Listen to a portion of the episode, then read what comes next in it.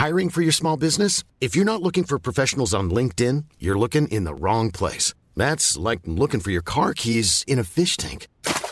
LinkedIn helps you hire professionals you can't find anywhere else, even those who aren't actively searching for a new job but might be open to the perfect role. In a given month, over 70% of LinkedIn users don't even visit other leading job sites. So start looking in the right place. With LinkedIn, you can hire professionals like a professional. Post your free job on linkedin.com slash people today.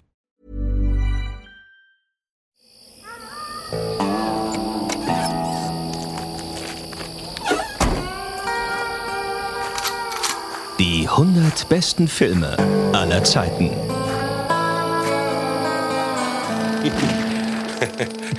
Was gibt's denn da zu lachen? Jetzt habe ich ja das letzte Mal gesagt, du, damit der Klang besser ist und du nicht über Telefon kommst, äh, verschieben wir das nochmal eine Woche, die neueste Ausgabe von die 100 besten Filme aller Zeiten. Ja. Und jetzt hör mal, wie wir klingen. Also jetzt ist Naja, der, sind noch ein jetzt bisschen ist angeschlagen, die, ne? Die ähm, Schnupfen-Variante, nicht das Telefon, sondern der Schnupfen. Aber Betonung auf nur Schnupfen.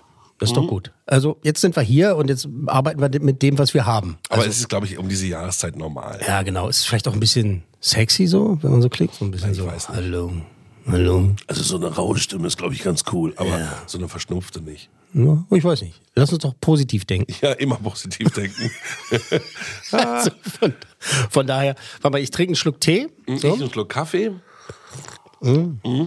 Assam. Ich meine, wir sind ja gestern am dritten Weltkrieg vorbeigeschrammt, alle waren besonnen und die Raketen landeten zwar in Polen, aber ist doch schön. Lass Also, uns doch den politischen. Mhm. La, genau, lass uns doch den politischen Bezug raushalten, weil stell dir vor, das hört jemand in zwei, drei Jahren, wenn es die Welt da noch gibt, und dann weiß der gar nicht mehr, was wir meinen. Richtig. Das ist doch Quatsch. Ne? Unsere Filme sind ja was Zeitloses. Genau. Ach, wie schön. Bleiben wir dabei. Herzlich willkommen zur 44. Ausgabe der 100 besten Filme aller Zeiten. Guten Tag, Herr Mayer. Guten Tag, Herr Kuhlmann. Seines Zeichens CEO of Podcast One.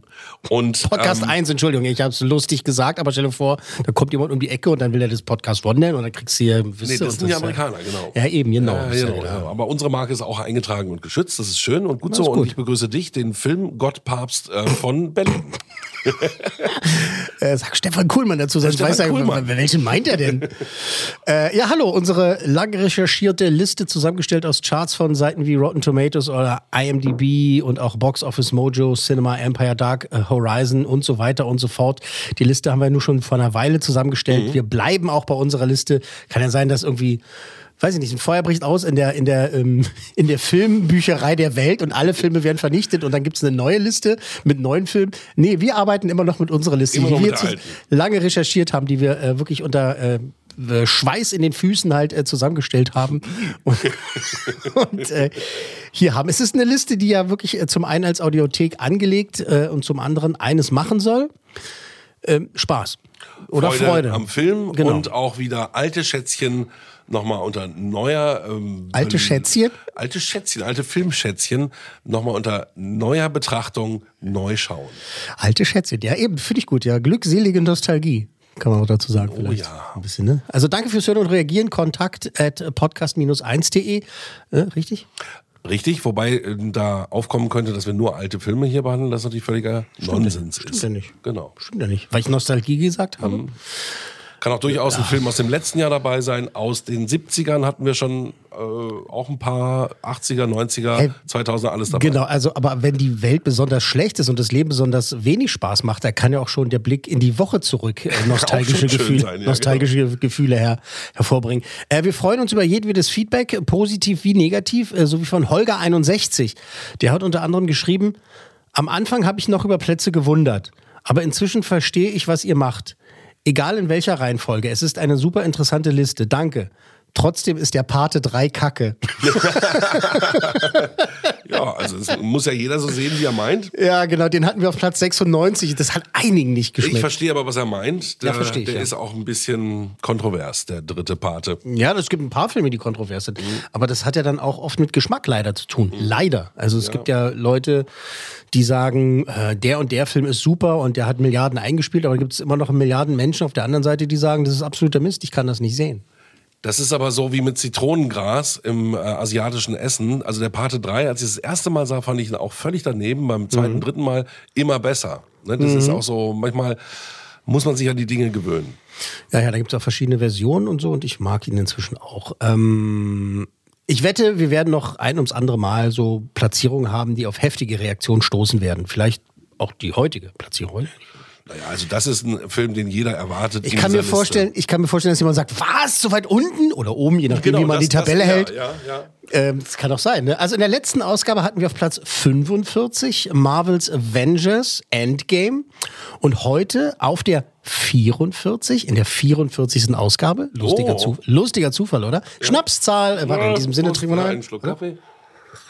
Na, heute rappelt's im Karton, würde ich Heute mal sagen. rappelt's im Karton aus dem Jahre 1994 in der 44. Ausgabe auf Platz 44. Quentin Tarantinos Pulp Fiction. Ja. Oh, meine Güte. Der kultigste der Episodenfilme ähm, über das kleinkriminellen Pärchen Pumpkin und Honey Bunny, nicht wahr? Die einen Diner in L.A. überfallen zum Beispiel. Die raten dabei an den Auftragskiller Jules.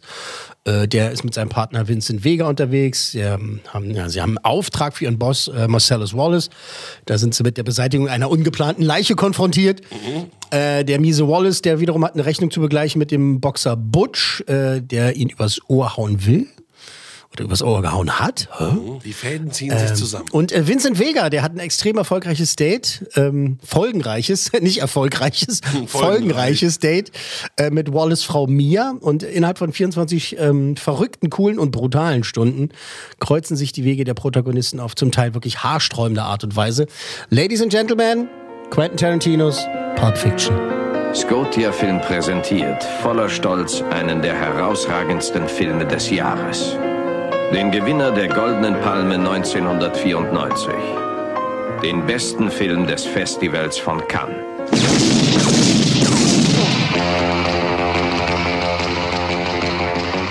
Ist ein interessanter Punkt.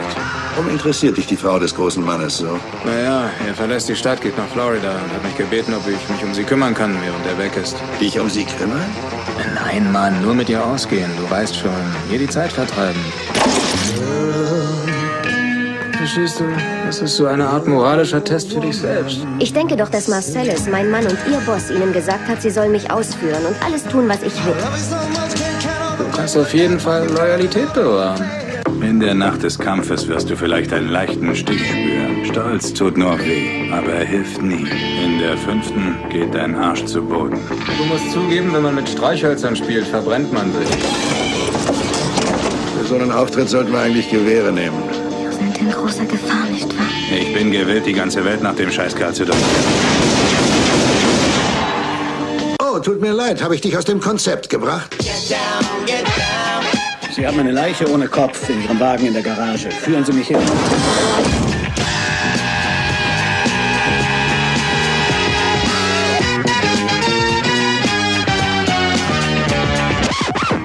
Hassen Sie das nicht auch? Was denn hassen? Unbehagliches Schweigen.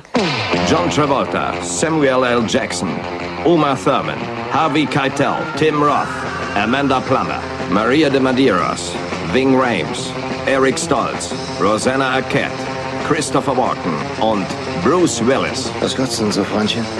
Ich bin nicht dein Freund, Penner. Verreckt, ihr verdammten Wichser! Verreckt!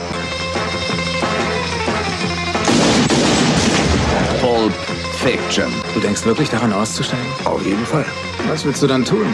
Dann werde ich einfach über die Erde spazieren. Was soll denn das schon wieder heißen? Du weißt schon, wie Kane in Kung Fu.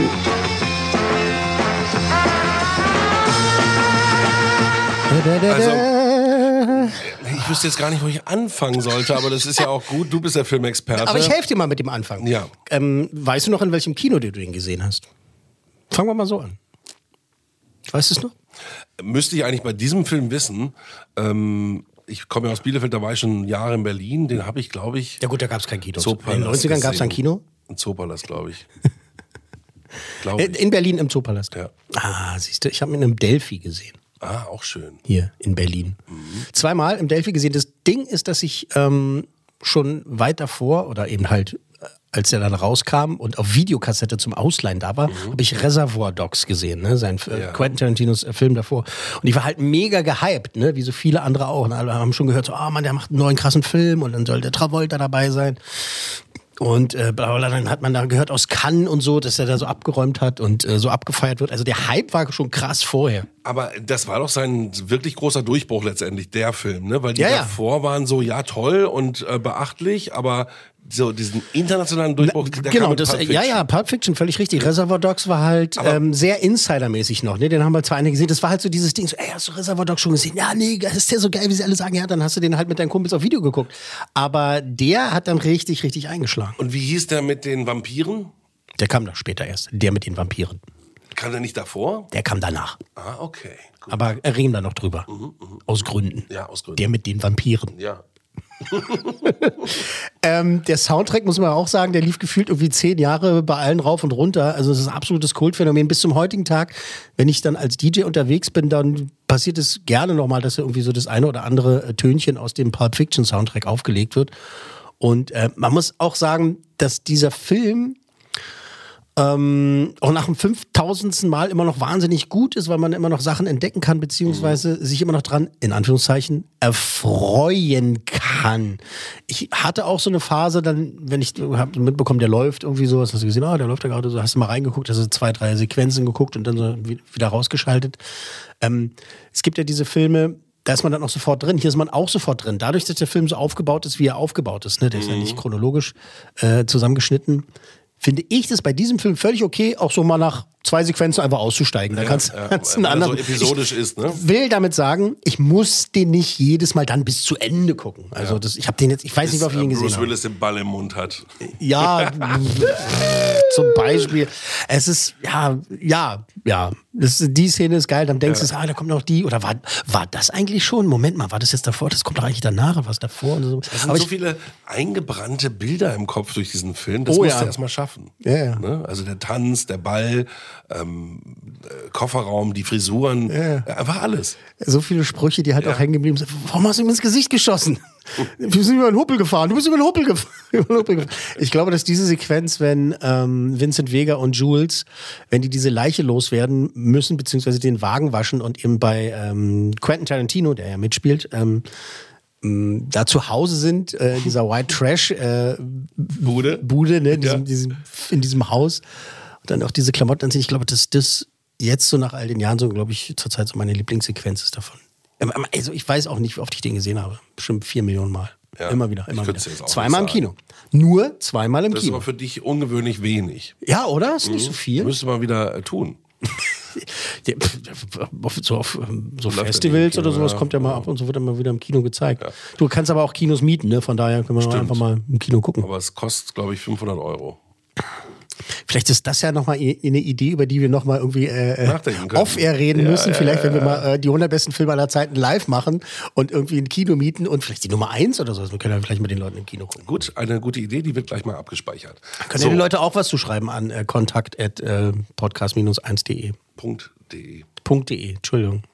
Was habe ich gesagt? Minuspunkt? Kontakt at podcast-1 ausgeschrieben.de. .de. So. Ähm. Ja, äh, viel, viel ist äh, gedreht worden, beziehungsweise äh, gesagt worden äh, über Pulp Fiction. Und äh, da gibt es äh, viele, viele Specials auch darüber. Ne? Und der, der Film ist von hinten bis nach vorne seziert worden. Äh, wolltest du gerade noch was anderes sagen? Du hattest nee, ich lausche deinen Worten. Du Also lausch- ich, ich lausch- bin schon ganz gespannt auf die, auf die. Fun Facts und so weiter. Genau, ich habe halt äh, mal 20 rausgesucht, ähm, die wirklich, also es gibt so viel zu erzählen. Es sind so wirklich verrückte Sachen, da, die da passiert sind, beziehungsweise die drin versteckt sind und so weiter. Film im Film und so weiter, hier und dort. Gut, äh, wir beginnen mit dem Skript bei den Fun Facts. Ähm, viele der Rollen im Film, äh, im Skript hat Tarantino tatsächlich direkt für ganz bestimmte Schauspieler geschrieben. Er hat sich hingesetzt und gesagt, ich habe diese Ahnung, ich finde das geil und das geil, ich mag diese Art Filme, diese Art Film, aber ich mag vor allen Dingen diese Schauspielerin, diesen Schauspieler, die finde ich geil, die finde ich geil. Und so hat er sich hingesetzt und das Skript geschrieben. Samuel L. Jackson zum Beispiel, für den hat er wirklich direkt diese Rolle Jules geschrieben, äh, gleich mehr dazu. Oder auch Harvey Keitel und äh, Tim Roth ähm, und Amanda Plummer, zu der auch gleich mehr. Auch äh, die Rolle von Vincent Vega, die war für einen ganz bestimmten Schauspieler geschrieben. Nämlich für, Nicht Vincent Vega. na, nicht John Travolta. nicht Michael Madsen, äh, nicht John Travolta, Michael Madsen, so rum. So, ja. so Konzentration. Äh, Michael Madsen. Ähm, mit dem unter anderem, also ja auch mit Harvey Keitel und Tim Roth, hatte ja vorher Tarantino an Reservoir Dogs gearbeitet. Und da hat äh, Michael Batson ja diese berühmte Szene gehabt, wo dieses schöne Lied läuft und der dem Polizisten das Ohr abschneidet. Also mhm. es ist einfach Fun Time, einfach Fun Times. Ja, ja. Ähm, und der sollte ähm, tatsächlich diese Rolle Vincent Vega sollte der Zwilling von Mr. Blonde sein, diese Rolle aus Reservoir Dogs. Und also, ne, dass derselbe Schauspieler spielt und ha, witzig ist der Zwilling, er ist es nicht, aber es ist halt jetzt so bla bla bla. Und ähm, Michael Madsen, der wollte das auch wirklich machen und hat gesagt, ja geil, bin dabei und so, aber dann kam es zwei Wochen bevor das losging, hat er gesagt, nee, ich mach doch lieber einen Western, ich drehe doch lieber White Earp. Und hat gesagt, nee, sorry Tarantino, ich mach's nicht.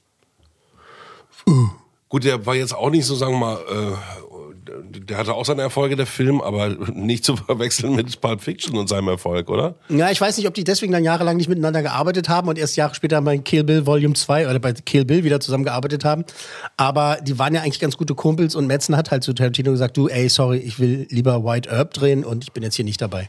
Ich meine, es ist natürlich eine großartige Entscheidung gewesen, die den Film vielleicht auch noch ein Stück weit besser gemacht hat, dadurch, dass eben Travolta, äh, Travolta die Rolle bekommen hat, der ja dann auch seinen Comeback damit gefeiert hat, ne? Ja, die Idee mit Travolta zu arbeiten fand also Tarantino auch geil und hat dann halt sich dann darauf gestürzt und gesagt, ja okay, gut, äh, also was heißt gut, äh, ist halt so, dann äh, nehmen wir den Travolta jetzt und äh, hat damit nochmal so Testaufnahmen gemacht, finde, hat ihn dann da reingeworfen. Einfach. Diese Tanzszene ist ja ein großer Schlüssel in dem Film, ne? ist ja auch so ziemlich in der Mitte, würde ich sagen und ähm, das geht natürlich auch eigentlich nur mit Travolta. In Anlehnung an die alten Tanzfilme, finde ich. Für mich zumindest. Ja, sehe ich ein bisschen anders, weil also mit einem anderen Schauspieler hätte er halt anders getanzt. So. Es hätte nicht so reingeknallt. Ja, vielleicht, dass das dann halt nicht so cool und nicht so kultig geworden wäre. Ja, mag sein, weil der Travolta ja so den, den Hintern schwingen kann. Mhm. Ist möglich. Ist möglich. Aber wie gesagt, also Travolta hat die Rolle dann bekommen und es verhalf ihm ja zu so einer Art äh, Don't call it a comeback, äh, Comeback. Also ne, das war ja dann für ihn eigentlich ganz gut. Und da hat er nochmal so einen, so einen Schwung gekriegt. Der war ja so, das war so ein bisschen alles Kacke so. Ne? Das waren diese, guck mal, wer da spricht, Filme, die so. Genau, er ist damit wieder in einem äh, Genre so. angekommen, wo er vorher nicht unterwegs war. Und das mhm. hat ihm natürlich ganz viel geöffnet. Äh, dadurch konnte er wieder ganz andere Rollen spielen und war mehr im Thriller-Bereich äh, danach wieder tätig. Und davor diese Komödien und Tanzfilme war halt nur eine Richtung. Ne? Genau. Genau. Äh, Butch, äh, der Boxer, ne, im Film Bruce Willis, äh, die Rolle war geschrieben für Matt Dillon. Ah. Den fand äh, Tarantino halt auch wahnsinnig geil, hat die Rolle für Matt Dillon geschrieben. Und der hat aber zu lange überlegt. Der meinte, ah, ich weiß nicht, das ist eigentlich ganz cool, du bist ein cooler Typ. Ich muss meine Mutter ich weiß, ich weiß, ich weiß, ich weiß, ich bleib hier grob. Ja, zu lange ähm, überlegt. Dann hat äh, der so lange gewartet, dass halt Tarantino die Schnauze voll hatte, hat die Rolle dann umgeschrieben, hat sich dann den anderen Typen geholt, den er äh, geil fand, mit dem er zusammenarbeiten wollte, eben Bruce Willis. Das war halt das Glück für den. Interessanterweise wollte Bruce Willis, der hat das Skript auch bekommen. Das ist, ähm, hat äh, Tarantino rumgereicht. Ähm, ähm, Willis hat das Skript auch gehabt und der wollte Vincent Vega spielen. Ja, ja, die hat gesagt, ey, das ist eine geile Rolle, die wir spielen, Vincent Vega. Aber äh, Tarantino meinte, nee, ich brauche dich äh, jetzt hier für Butch, äh, den Boxer, das ist oh. geil, das machst du schon, das ist, das ist nice und auch so bist du auch ein, bist auch ein stämmiger Bursche, das ja. kannst du doch. Ja, da war er gut in Shape zu der Zeit. Ja, Willis war ja auch nicht sauer. Ne? Für ihn war halt wichtig, hey, äh, Hauptsache im coolsten Film 1994 dabei sein. Mhm. 93, das hat er geschafft. Das hat er geschafft. Ähm, Tarantino, das äh, wissen einige Insider, der ist äh, Fußfetischist. Ja, das habe ich auch mal gehört. Ich weiß nicht, ob du ja, mir das erzählt je, hast. Also ziemlich jeden seiner Filme kommt halt eine Szene mit dem Fuß vor ja. oder Füße. Und, und, Schuhen und Füßen. Und Schuhe ja, und Füße genau. und Zehen und Wiggle Your Big Toe und so. Ich sag nur Kill Bill und so. Und, oder halt äh, From Dusk Till Dawn, dieser Vampirfilm. Der Vampirfilm. Da gibt's ja auch was mit Füßen, sage ich mal. Ähm, der ist aber nicht nur Fußfetischist, sondern auch ein Brettspiel-Fan. Das findet er geil, ja. Monopoly und äh, Spiel des Lebens und wie sie absurd unterwegs. Ähm, Im Film kommen auch tatsächlich Spiele vor. Operation, das heißt, ähm, und Spiel des Lebens kommt vor. Operation ist bei uns bekannt als hier, wie heißt es, Dr. Bibber? Das ist richtig, ja, die müssen die Zeit totschlagen und spielen Brettspiele. Ne? Genau, genau. Ja. Und äh, am Set hat Tarantino äh, so Leute wie, also unter anderem John Travolta immer genötigt, mit ihm äh, Brettspiele zu spielen. zu Travolta ist immer hingegangen und hat gesagt, hier, guck mal, ich habe äh, das Brettspiel, das offizielle Brettspiel zu äh, Grease zu dem Musical, wo äh, Travolta ja mitgespielt hat. Da gibt es gibt ja zu jedem Film eigentlich ein Brettspiel, ja, ja. auch heutzutage noch. Und da ist er mit zu mir, los komm, wir spielen eine Runde. Und Travolta bei, oh Mann, oh, okay. mal arbeiten. Und er hat auch ein Brettspiel zu äh, Saturday Night Fever. Auch? Gibt's auch. Nein. Ja. Die haben Tanz, alle, ein Tanzbrettspiel. haben da alle eine Macke. Amanda Plummer, ihre Rolle Honey Bunny, die hat ihren Namen von, also diese Rollenname Honey Bunny hat ihren Namen von einem echten Kaninchen. Oh. Von einem echten Kanickel. Und zwar von Linda Chen. Äh, die Kollegin, die hatte Tarantinos handschriftlich gefertigtes Skript äh, abgetippt. War halt zuständige Tippse. Sage ich jetzt mal ganz, ganz äh, skandalös, ja. Du musst ja mal vorstellen, das kann heute alles die Maschine machen. Das ne? kann heutzutage alles der, kannst einfach, abfotografieren, Du kannst es einfach ja. ähm, diktieren und dann wird es umgesetzt Ja, im- ja, im Text. Damals muss noch abgetippt werden. Tarantino, ähm, der konnte sie nicht so richtig bezahlen, ne? also richtig Geld hat er nicht gehabt. Also er hat versucht, an jeder Ecke zu sparen und er hat ihr gesagt, als Kompensation passt er mal auf ihr Kaninchen auf. und das Kaninchen hieß Honey Bunny. Beziehungsweise sie hat es vorgeschlagen. So rum. Weil er meint halt, ah, ich habe richtig Kohle und so, danke, dass du es gemacht hast. Und meinte so, du weißt du was, brauchst mich nicht bezahlen, passt du mal auf mein Kaninchen auf. Honey Bunny. Und Tarantino so, äh, nee, kein Bock. Oder keine Zeit oder was auch immer. Also er hat es nicht gemacht. Das hat so ein bisschen für schlechte Stimmung zwischen den beiden gesorgt und sie haben so ein bisschen zerstritten. Sie meinte, hey, ich habe das für dich gemacht und so. Und jetzt habe ich schon gesagt, ich verzichte da auf eine Bezahlung und du kannst sowieso mal auf mein Kaninchen aufpassen. Gut, sehr, sehr, merkwürdig, sehr merkwürdige Geschichte. Ähm, die haben sich aber später eingekriegt und ähm, sich wieder vertragen und dann ist dieses Kanickel auch noch gestorben. Oh. So war der tot. Der arme Ani Aber es wurde Bunny. ja für immer ge ge gewürdigt mit dem Namen. Genau. Äh, Tarantino hat dann nämlich so ein schlechtes Gewissen wegen dieser ganzen Story gehabt, dass er gesagt okay, äh, dann nenne ich hier diese, an, diese Rolle, die Amanda Plummer spielt, einfach Honey Bunny. Die sollte irgendwie anders heißen. Also machen wir jetzt Honey Bunny draus. Okay. Weiter mit der Rollenverteilung. Die Rolle von Mia Wallace, die ist ja letztendlich an Uma Thurman gegangen. Ne? Super geil gespielt. Super geil gespielt. Ähm, die war aber bei weitem nicht die erste, die gefragt wurde. Da gab es eine lange Liste mit äh, Favoriten und da war zwar Uma Thurman mit drauf, aber die anderen, die hatten entweder äh, keinen Bock oder keine Zeit oder was auch immer. Und ähm, nur Auszüge aus der Ja, Liste. ja, bin gespannt. Isabella Rossellini. Ah. Nice. Äh, Julia Louis Dreyfus, das ist die aus äh, Seinfeld. Ah, Äh, Meg Ryan wollte er gerne haben. Die hat gesagt, nee.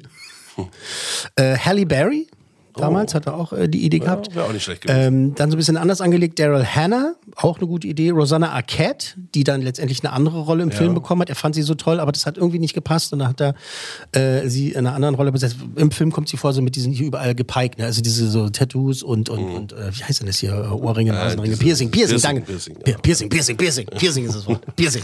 Äh, John Cusack hat auch gefragt und Michelle Pfeiffer. Die Das war auch auch nicht im. Michelle. Und das ist das Ding. Äh, Tarantinos Original Favorite ist äh, Michelle Pfeiffer gewesen, dass er halt Ah. meinte so, ja, die ist so eine klasse Frau und die ist halt mit diesem mit diesem fiesen äh, Obergangster zusammen und so, aber die hat's auch nicht gemacht. Äh, Die hätte die Rolle auch ausgefüllt und ähm, Halle Berry hätte ich auch gut gefunden. Ähm, die drei fände ich gut, aber natürlich hat Uma Thurman das top besetzt. Genau, ne? wir sitzen da, wir sehen das Endprodukt und denken uns, wie geil und es hätte gar nicht anders sein müssen. Und letztendlich hat sich auch jemand dazu entschieden. Hat halt gesagt, los komm, wir nehmen Uma Thurman. Und äh, da hat ja quasi die, deren Liebesbeziehung sozusagen angefangen. Die haben sich ja wahnsinnig lieb gehabt, Uma Thurman und Quentin Tarantino. Und äh, über äh, lange Jahre und äh, dann später auch eine Kill Bill und so weiter gemacht und da durfte er dann auch mal an ihren Füßen spielen. Offiziell. Wir haben so eine Einstellung, warte mal kurz, ich muss kurz die Füße zurechtrücken. Ja, genau, genau, genau. Die berühmte Szene, in der Mia Wallace da mit der Nadel wiederbelebt wird, ne? für die, die den Film Oh vielleicht ja, noch, noch nicht, so nicht wieder Bild. gesehen haben. Auch so ein Bild. Das, das ist auch so Bild, ja. Äh, sie hat ja eine Überdosis, ne? weil sie halt äh, denkt, oh, guck mal, da liegt Kokain, schnupft es und dann ist aber kein Kokain, sondern Heroin, hurra. Und äh, kriegt da halt eine Überdosis, äh, fällt um tot und, also quasi tot und äh, Travolta schleppt sie zu seinem Kumpel und die Freundin, das ist ähm, Rosanna Arquette, äh, schleppt sie zu seinem Kumpel, wo ist mein kleines schwarzes Medizinbuch? Und haut Ähm, ihr. und er haut ihr diese, ja, du musst dir durch ihren Brust passen. Was, ich muss dreimal auf sie einstechen? Nein, es ist hart, du musst da Ah, Ich durch. Schmerzen, wenn ich dran denke. Und er haut ihr diese Nadel ja richtig da rein. Durch man, den Brustkorb. man sieht durch den Brustkorb und Wiederbelebung. Und Mit, Sa- ähm, say something. Adrenalin, something. ne? Ja. Ja. Äh, wie ist das gedreht worden? Keine Ahnung, in der Spritze, die nicht spritzt. Ey, war echte Spritze, die war auch wirklich drin in ihrem Körper, richtig drin, die Spritze. Rückwärts. Einfach rückwärts, ganz einfach. Sie haben Travolta, also ihr wurde die Spritze ganz vorsichtig in den Brustkorb rein, diese Nadel in die Brust, rein. Du kannst ja nur jemandem eine Spritze geben, ist ja kein Problem. Also so, also ne, alles desinfiziert. Spritze in den Brustkorb rein und dann hat Travolta halt in einer ruckartigen Bewegung halt es rausgezogen, rausgezogen. rausgezogen. Ach komm, ey. Und äh, dann haben sie so es einfach aus. rückwärts abgespielt und dann sieht es so aus, als wenn er da reinballert. Und das Alter ist halt, Schwede. Diese Nadel war, weil da haben wir uns natürlich auch früher drüber unterhalten, so, hey, das haben sie gar nicht gemacht, das ist wahrscheinlich Plastik oder was auch immer und kann ja gar nicht sein. Und sie hat wirklich eine Spritze in ihrem Brustkorb gehabt und er zieht ihr die raus. Also er zieht sie raus, er haut sie da nicht Das rein. ist mal ein Fun Fact. Äh, Jules, äh, Samuel L. Jacksons Rolle war ja, wie ich gesagt habe, extra für ihn geschrieben worden. Trotzdem durften da auch andere vorsprechen. Ne? Man muss äh, so ein bisschen mal gucken ab und zu, hey, vielleicht bla bla bla. Einer von den anderen, die vorgesprochen haben, war Paul Calderon. Ähm, der hat unter anderem mit Harvey Keitel in Bad Lieutenant mitgespielt äh, und auch bei King of New York mit Christopher Walken. Äh, und den Calderon, den fand äh, Tarantino beim Casting so gut, so gut, dass er wirklich sich hingesetzt hat und er hat wohl auch mit Jackson darüber gespr gesprochen. Hat gesagt, du pass mal auf, der Calderon.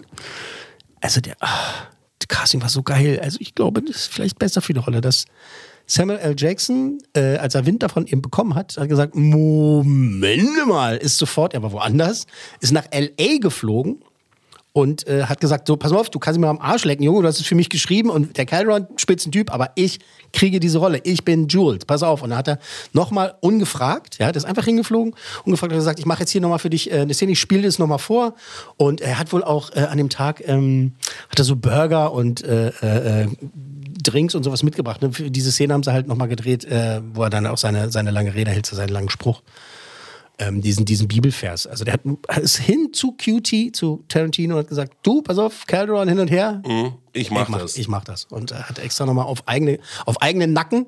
Wahrscheinlich ist er mit seiner 737 da kurz mal hingeflogen. Ich weiß ich nicht. Die in seinem Haus steht. In seinem Privatjet, so ein, aber genau. Samuel L. Jackson ist so ein krasser Typ, vielleicht ist er selber geflogen. Also mit den Armen gewedelt und halt hingeflogen. Ja, Kann ja auch sein. Jedenfalls äh, hat er gesagt, nee, Ach, das, ist meine Rolle. Gar nicht Samuel Jackson. Ich habe gerade was durcheinander gebracht. Ist nicht schlimm. Ist nicht schlimm.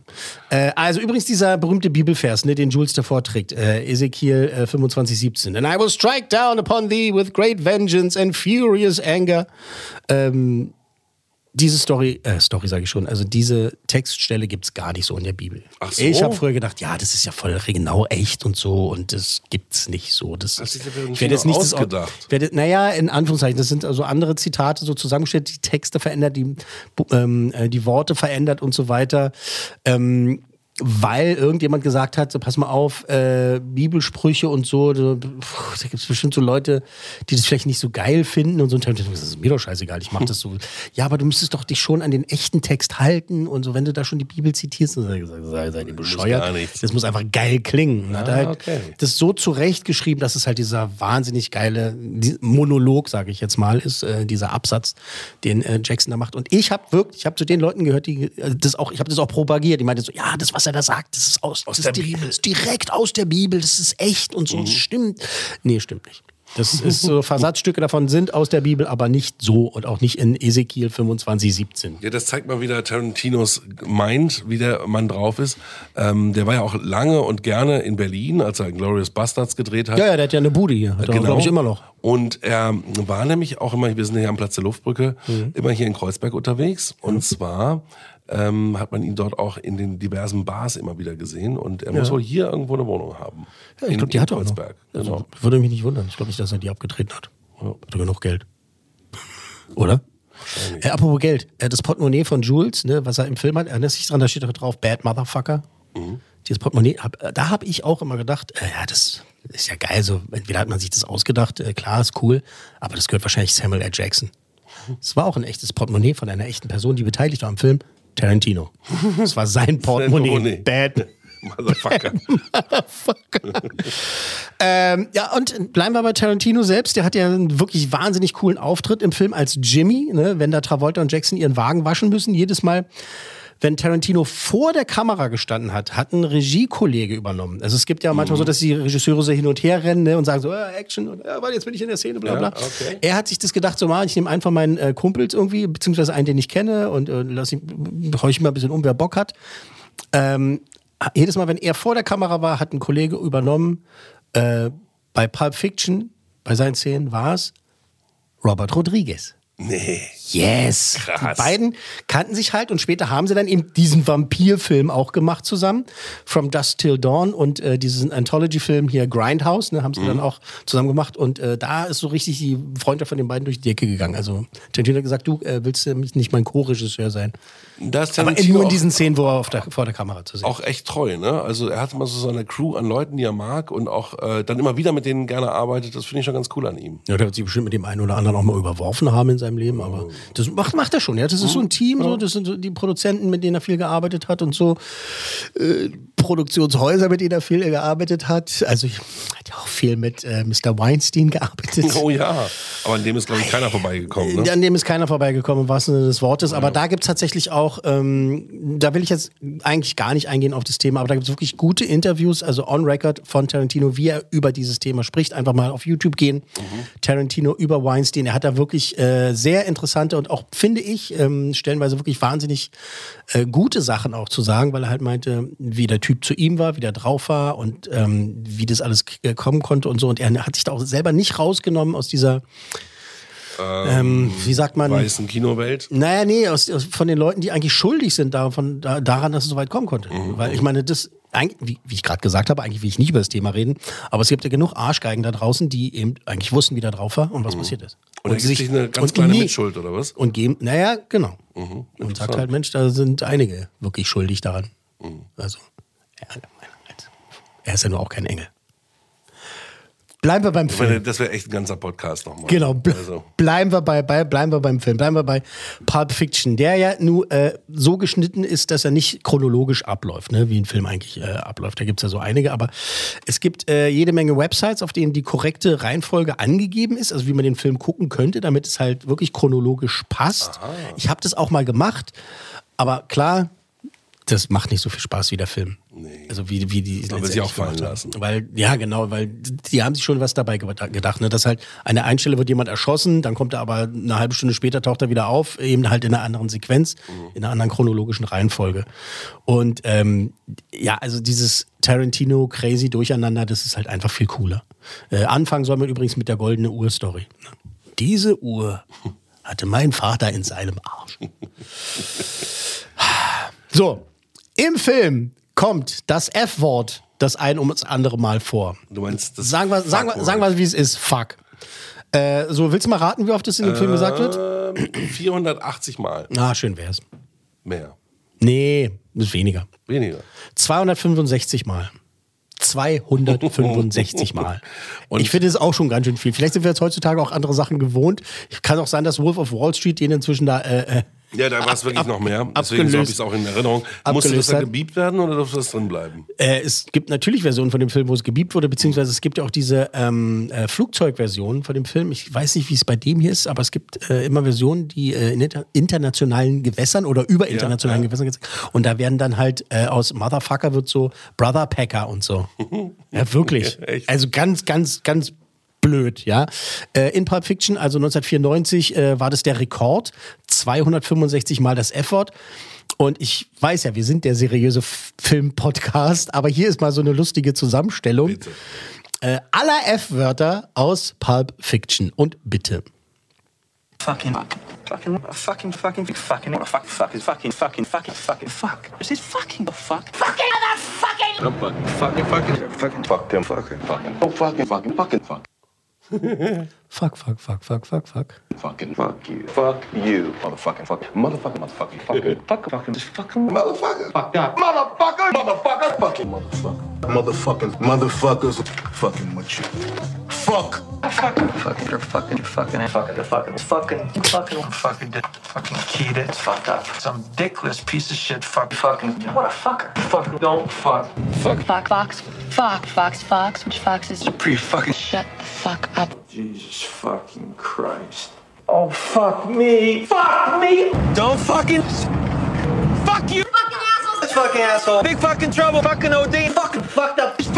Also wir gehen jetzt nicht die ganze Liste durch, oder? Das reicht, oder? Oder willst du noch mehr? Willst du noch ein bisschen was? Das geht ja hier noch eine gute Minute weiter, das Ding. Zwei Minuten. Ja, wie lange ist es insgesamt? Ich kann es von hier nicht sehen. Was sind das? Drei Minuten 32. Drei Minuten 32 Fuck zusammengeschnitten. Insgesamt, aber da, da kommt es ja noch viel mehr vor. ja, ja, krass. Also da kommt es ja vor wirklich wie 3000 Mal. 265 Mal. Okay. Krass, ne? Krass. Das ist wirklich krass. Äh, sein, der Vorgänger übrigens, Reservoir Dogs, hatte 269. Mhm. Siehst du? Aber wir reden ja über Pulp Fiction. So, 1994, das war der Rekord in diesem Jahr. 265. Und auch eine komische Sache, auf die man äh, stolz sein kann, wenn man möchte. Rekord ist Rekord, ne? Ne? Der 1964er Chevelle Malibu, das Auto von Vincent Vega, äh, gespielt von John Travolta, ne? das, was der fährt, das hat auch Tarantino persönlich gehört. Das war sein Auto. Ist mein Auto. Und das wurde nach dem Dreh geklaut. Oh. Ja, und das Lustige ist, 20 Jahre später wurde es per Zufall entdeckt. Da hat äh, die Polizei in L.A. Äh, so ein paar Kids festgenommen, die haben einen alten Wagen zerlegt und äh, da irgendwie noch so ein anderer Typ involviert, irgendwie, glaube ich, der es in Auftrag gegeben hat oder sowas. Und dann beziehungsweise der wollte diese alte Schrottschäse kaufen, die da halt von der Polizei konfisziert wurde, bla bla. Und dann musste nachgeprüft werden, naja, woher kommt das Auto, bla bla bla. Und da haben die festgestellt, Moment mal, äh, Tarantinos Karre war das. Tarantinos Wagen war das. Und Das den Auto hat doch jetzt eine Geschichte, oder? 20 Jahre später äh, wiedergefunden. Äh, apropos Autos, der Honda Civic, den äh, Bruce Willis da als Butch fährt, das ist derselbe Wagen, der auch dann später in Jackie Brown äh, vorkommt, den sie fährt. Das ist ihr Auto, Mhm. Stimmt, Jackie, Brown. fährt mit diesem Scheißauto immer durch die Gegend. Genau, und äh, der steht in Kill Bill Volume 2 irgendwo auf dem Parkplatz einfach. Also der hat sich durch alle Filme Der hat sich dann, gemogelt. also nein, nicht alle, aber auch durch, äh, durch andere Filme damit gemogelt. Der, glaube, der war braun, oder? in, in Django Unchained kommt er, glaube ich, nicht vor. so beige-grauen. Krass. So, eines der größten Mysterien zum Film ist natürlich dieser Aktenkoffer und was da drin steckt. Ne? Also Marcellus Wallace will ja diesen Aktenkoffer haben, äh, Jules und äh, Vincent Vega, also John Travolta und Samuel Jackson, besorgen von diesen Jungs da, ne? diesen, diesen Aktenkoffer und wenn Travolta den aufmacht, ne, leuchtet ja dieses goldene Licht und man sieht ja nie, was drin ist. Und dann hat sich jeder gefragt, was ist denn das, was ist da drin? Eine Theorie, das ist die Seele von Marcellus Wallace. Seine Seele ist da drin. Ähm, der hat auch so ein 666-Tattoo irgendwie. Und dann halt so, ja, bla bla bla, dass das seine Seele da drin ist. Und er hat auch dieses Pflaster, was man in der. Am, am hinten immer. Hat er im Nacken, diesen, Im Nacken, dieses ja. Pflaster und da haben die Leute gesagt, das ist da, wo die Seele rausgezogen Ach so, wo die Seele okay. rausgezogen wurde. Ähm, es ist wohl auch äh, die Nummer auf dem Zahlenschloss, die eingestellt wird, ist wohl auch 666. Okay. Und äh, ja, ganz, ja, ganz viele Theorien. Äh, Tarantino hat immer wieder in Interviews gesagt, äh, es ist, was man auch immer sich vorstellt. Also was, worauf man auch immer Bock hat. Also das fand er gerade geil, eben das nicht genau zu benennen. Äh, manche sagen das auch, es waren eigentlich nur Diamanten irgendwie, um die es da gehen soll und so, aber äh, das wurde tatsächlich nie wirklich aufgeklärt. Das ist doch schön, Es, es gibt gibt. keine tatsächlich wirklich offizielle Version von dem, was da drin sein soll. So, der, dein beliebter Tanzwettbewerb. Es ist ja die Szene mit Travolta ne, und Uma Thurman. Ähm, und man sieht ja, wie die beiden dann mit dieser Siegestrophäe da am Arm ähm, da rumstolpern ne, und rausstolpern ne, zum Auto und so weiter. Und äh, da habe ich auch immer gedacht, ich habe da gar nicht so drauf geachtet. Ja, ist ja klar, die sind halt die coolsten und so haben das Ding halt gewonnen, ne? Und so, ja, geil, haben den Tanzwettbewerb gewonnen, haben die, haben die Siegestrophäe. Ähm, tatsächlich gibt es aber im Film eine Szene, da hört man im Radio von einer gestohlenen Siegestrophäe von einem Tanzwettbewerb. ah, das sind so schöne Kleinigkeiten. ja, genau. Das, ich kann mich nicht dran erinnern. Ich muss es nochmal gucken. Das und so. macht er ganz gerne. Radio ähm, hinzuziehen, Oh, um ja. irgendwas zu belegen im Film. Ja, ja, genau. Ne? Oh, Radio Once Upon a Time in Hollywood war es auch ganz oft mit Ja, drin. das war krass. Ne? Äh, Genau. Da waren ja die Radio. Bei Reservoir Dogs hat er neue Sachen einsprechen lassen Ja. von Stephen Wright und so weiter. Und hier bei äh, Pulp Fiction sind es auch neu angesprochene Sachen gewesen. Und äh, bei Once Upon a Time in Hollywood, da waren es echte Radiosendungen von damals. Diese Genau. Mitschnitte, die er hat laufen Genau. lassen. So geil. Ja, wirklich gut. Ja, stimmt. Sehr geil. Äh, ja, jedenfalls äh, haben die das Ding geklaut. Die haben das nie gewonnen. Na klar, er ist auf Heroin, sie denkt, er, er ist auf äh, Kokain oder was auch immer, beide besoffen und wa was auch immer sie sich noch reingezogen haben. Sie hat auch gekifft und sowas. Ne? Also ist ja alles, Also alles, was drin passt, Mega ne? Cocktail, Ja. also auch Siegestrophäe klauen. Äh, eins noch. Ähm, damit äh, Travolta sich fühlt wie auf Heroin, äh, wurde ihm von einem echten Drogenabhängigen, also einem Kumpel von Tarantino, äh, so einiges empfohlen, wie er sich so in diese Stimmung dafür bringen kann. Beschrieben, wie man sich auf Age fühlt oder was? Genau, und zwar so als Geheimtipp jetzt für zu Ja, Hause für- für- zum Üben. zum Nachmachen. Äh, Flasche Tequila, heiße Badewanne. Oh. Du sollst dich in eine heiße Badewanne legen und mit einer Flasche Tequila besaufen. Und dann fühlt man sich wie auf Heroin. Und dann soll man sich wie auf Heroin fühlen. Da ich noch nicht äh, Heroin probiert habe, ich muss los. Da ich noch nicht Heroin probiert habe, weiß ich nicht, nee. ob das so stimmt, aber das würde einem Heroin-Flash wohl am nächsten kommen. Okay. Und ich meine, der arme John Travolta, was man nicht so alles durchmachen muss als Schauspieler, ne? Also bevor die gedreht haben, hat er gesagt, so, ich geh jetzt in die Badewanne. Wo ist mein Tequila?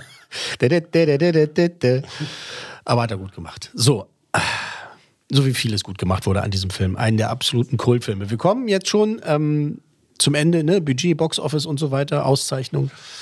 Äh, jetzt rate mal. Also, ja, ja war, also 94. Ich, ich hilf dir, der war ja. nicht sehr teuer. Äh, 1994, was wird er gekostet haben? Genau. Also ich glaube mal, dass die Schauspieler bei Tarantino gerne mitmachen wollen. Das heißt, die machen nicht die Megagagen. Da war noch nicht der Meisterregisseur, ja, den alle geliebt ja, haben. Ja, da, war, da war er schon so ein, so ein hat Drehbücher also unter geschrieben den Schauspielern sicherlich schon. Ja, er hat das Drehbuch geschrieben für True Romance, nicht True Romance, das sind ja die wahren Römer. Mhm. Äh, True Romance, da hat er das Drehbuch geschrieben. Genau. Und das von äh, Natural Born Killers, das hat er dann auch schon, glaube ich, verkauft zu der Zeit. Äh, das ist auch ein wichtiger Posten. Drehbuch hat er selber geschrieben, Regie mhm. hat er selber geführt. Also sparst du schon mal Geld. Ja. Äh, ist so. Oder bezahlst dich selber. Genau. Und ich, ich gehe mal von so einer Summe aus wie 30 Millionen und vielleicht noch drunter, hat er das hin, hinbekommen und ähm, das war so ein Husarenstück. Mhm. Und sagen wir mal 25 Millionen Dollar 1994. Weit drunter. 8,5 Millionen Dollar hat das Ding gekostet. Mehr nicht. Krass. Mehr nicht. Das ist halt wirklich das ist Peanuts. Ja no Budget. Das ist, ja genau, das muss fast schon. Aber fast also in schon Amerika? No Budget, äh, no Budget. Umgerechnet wären es heutzutage so irgendwie 17 Millionen Dollar, wenn man das, äh, heute, heute das Geld ausgeben würde. Aber damals eben äh, 8,5 Millionen Dollar. Mehr nicht. Gut, also oder? inklusive der Schauspieler, er muss, Ja, muss überlegen, ja, das ganze Set, das Licht, Für äh, die Maske in und so Anführungszeichen Minigagen gearbeitet. Selbst Harvey Keitel und so, der, die haben alle, die haben alle nicht, nicht viel bekommen für diesen Film. Das ist echt krass. Da siehst du mal, Qualität muss nicht viel kosten. Genau. So, was hat er eingespielt? Box Office, weltweit, ja, eine irre- irre 1994. Summe, glaube ich. Also äh, bis heute oder was? Nee, damals. Also Ach so, okay. erster Run im Kino weltweit äh, und es ist jetzt, äh, also milliardenmäßig nicht, ne? Nee, Da- das in die ich. Richtung musst du nicht denken. Nee, denke- also ich 8,5 denke- Millionen hat er gekostet, was hat er eingespielt? 150 Millionen hat er eingespielt. Nicht schlecht, nicht schlecht. 214 Millionen Dollar, lalala, weltweit. Geil. 8,5 Millionen gekostet, 214 Millionen eingespielt. Inflationsbereinigt wären das heute mehr als 428 Millionen Dollar. Nicht schlecht. Für einen, sieb- schlecht. 17 Millionen Dollar Film umgerechnet. Für einen ne? 17 Millionen, genau. 17 Millionen Dollar ausgegeben, 428 eingespielt. You're never gonna work in this town again. Du bist nicht mehr über 500 Millionen Äh, gekommen. Genau, und dann durfte Tarantino drehen, was er wollte. Genau, 214 Millionen hat, er- hat er eingespielt. Krass. Auszeichnung. Äh, die Briten haben dem Samuel L. Jackson als bester Nebendarsteller einen BAFTA gegeben. Bei den MTV Movie Awards, als das noch ein Ding war, als es noch was Das bedeutet hat. früher, das, ja. das war ein Mhm. Ding früher. Da haben sie den Preis gekriegt für die beste Tanzszene. Mhm, ja. Und äh, es war da dann der beste Film des Jahres. Ähm, den Golden Globe gab es für das beste Drehbuch und eben, wie gesagt, schon die Goldene Palme von Cannes als bester Film. Und einen Oscar gab es auch. Wer hat den Oscar bekommen? Lass mich kurz überlegen. Ich würde sagen, da hat man Tarantino einen Oscar gegeben. Genau, für das beste Originaldrehbuch hat er seinen Oscar in die Hand gekriegt. Und das war auch gar nicht so eine Überraschung. Das war nicht so ein, war, eigentlich war es allen klar, Ja. dass er da den Oscar kriegen würde. Und dann haben sie ihm den auch in die Hand gedrückt. Hat er, sich- hat er sich gefreut. Ähm, ein mehr als würdiger, kultiger Platz 44 bei den 100 besten Filmen aller Zeiten. Ausgabe 44. Platz 44. Quentin Tarantinos Pulp Fiction aus dem Jahre 1994. Ähm, das war's für diese Ausgabe schon wieder. Äh, danke fürs Zuhören. Danke, Herr Mayer, fürs Reagieren und Anteilnehmen. Ja, hat Spaß gemacht. Wir hören uns äh, dann äh, demnächst wieder, hoffentlich in zwei Wochen, beim nächsten 100b FATS. Gerne auch vorher beim Logenplatz. Gerne, gerne, gerne. Äh, hier dann also als nächstes Platz 43. Ist ein Film aus dem Jahre 2000. Und witzigerweise ist es ein Film, der ebenfalls mit Chronologie spielt, also mit Reihenfolge. Von einem der absoluten Meister der Regie. Ein Film über Tattoos. Das war die 100 besten Filme aller Zeiten. Eine Podcast 1 Produktion.